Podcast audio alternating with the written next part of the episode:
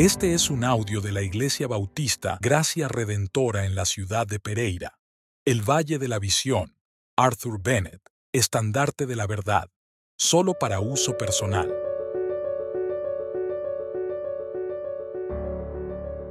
La liberación. Oh Dios de grandeza inescrutable, ante ti no soy más que vanidad, iniquidad y mortalidad el pecado ha renunciado a tu favor, me ha despojado de tu imagen, me ha expulsado de tu presencia, me ha expuesto a la maldición de tu ley.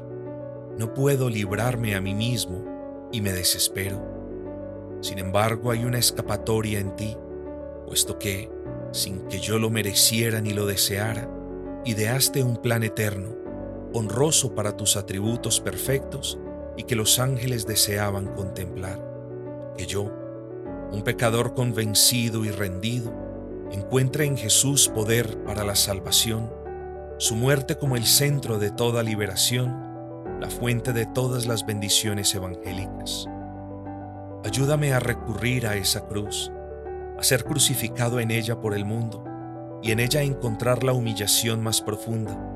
los motivos para la paciencia y la abnegación, la virtud para una benevolencia activa,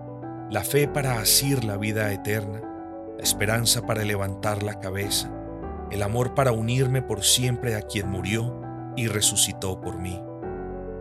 Que su sangre derramada me haga más agradecido por tus misericordias,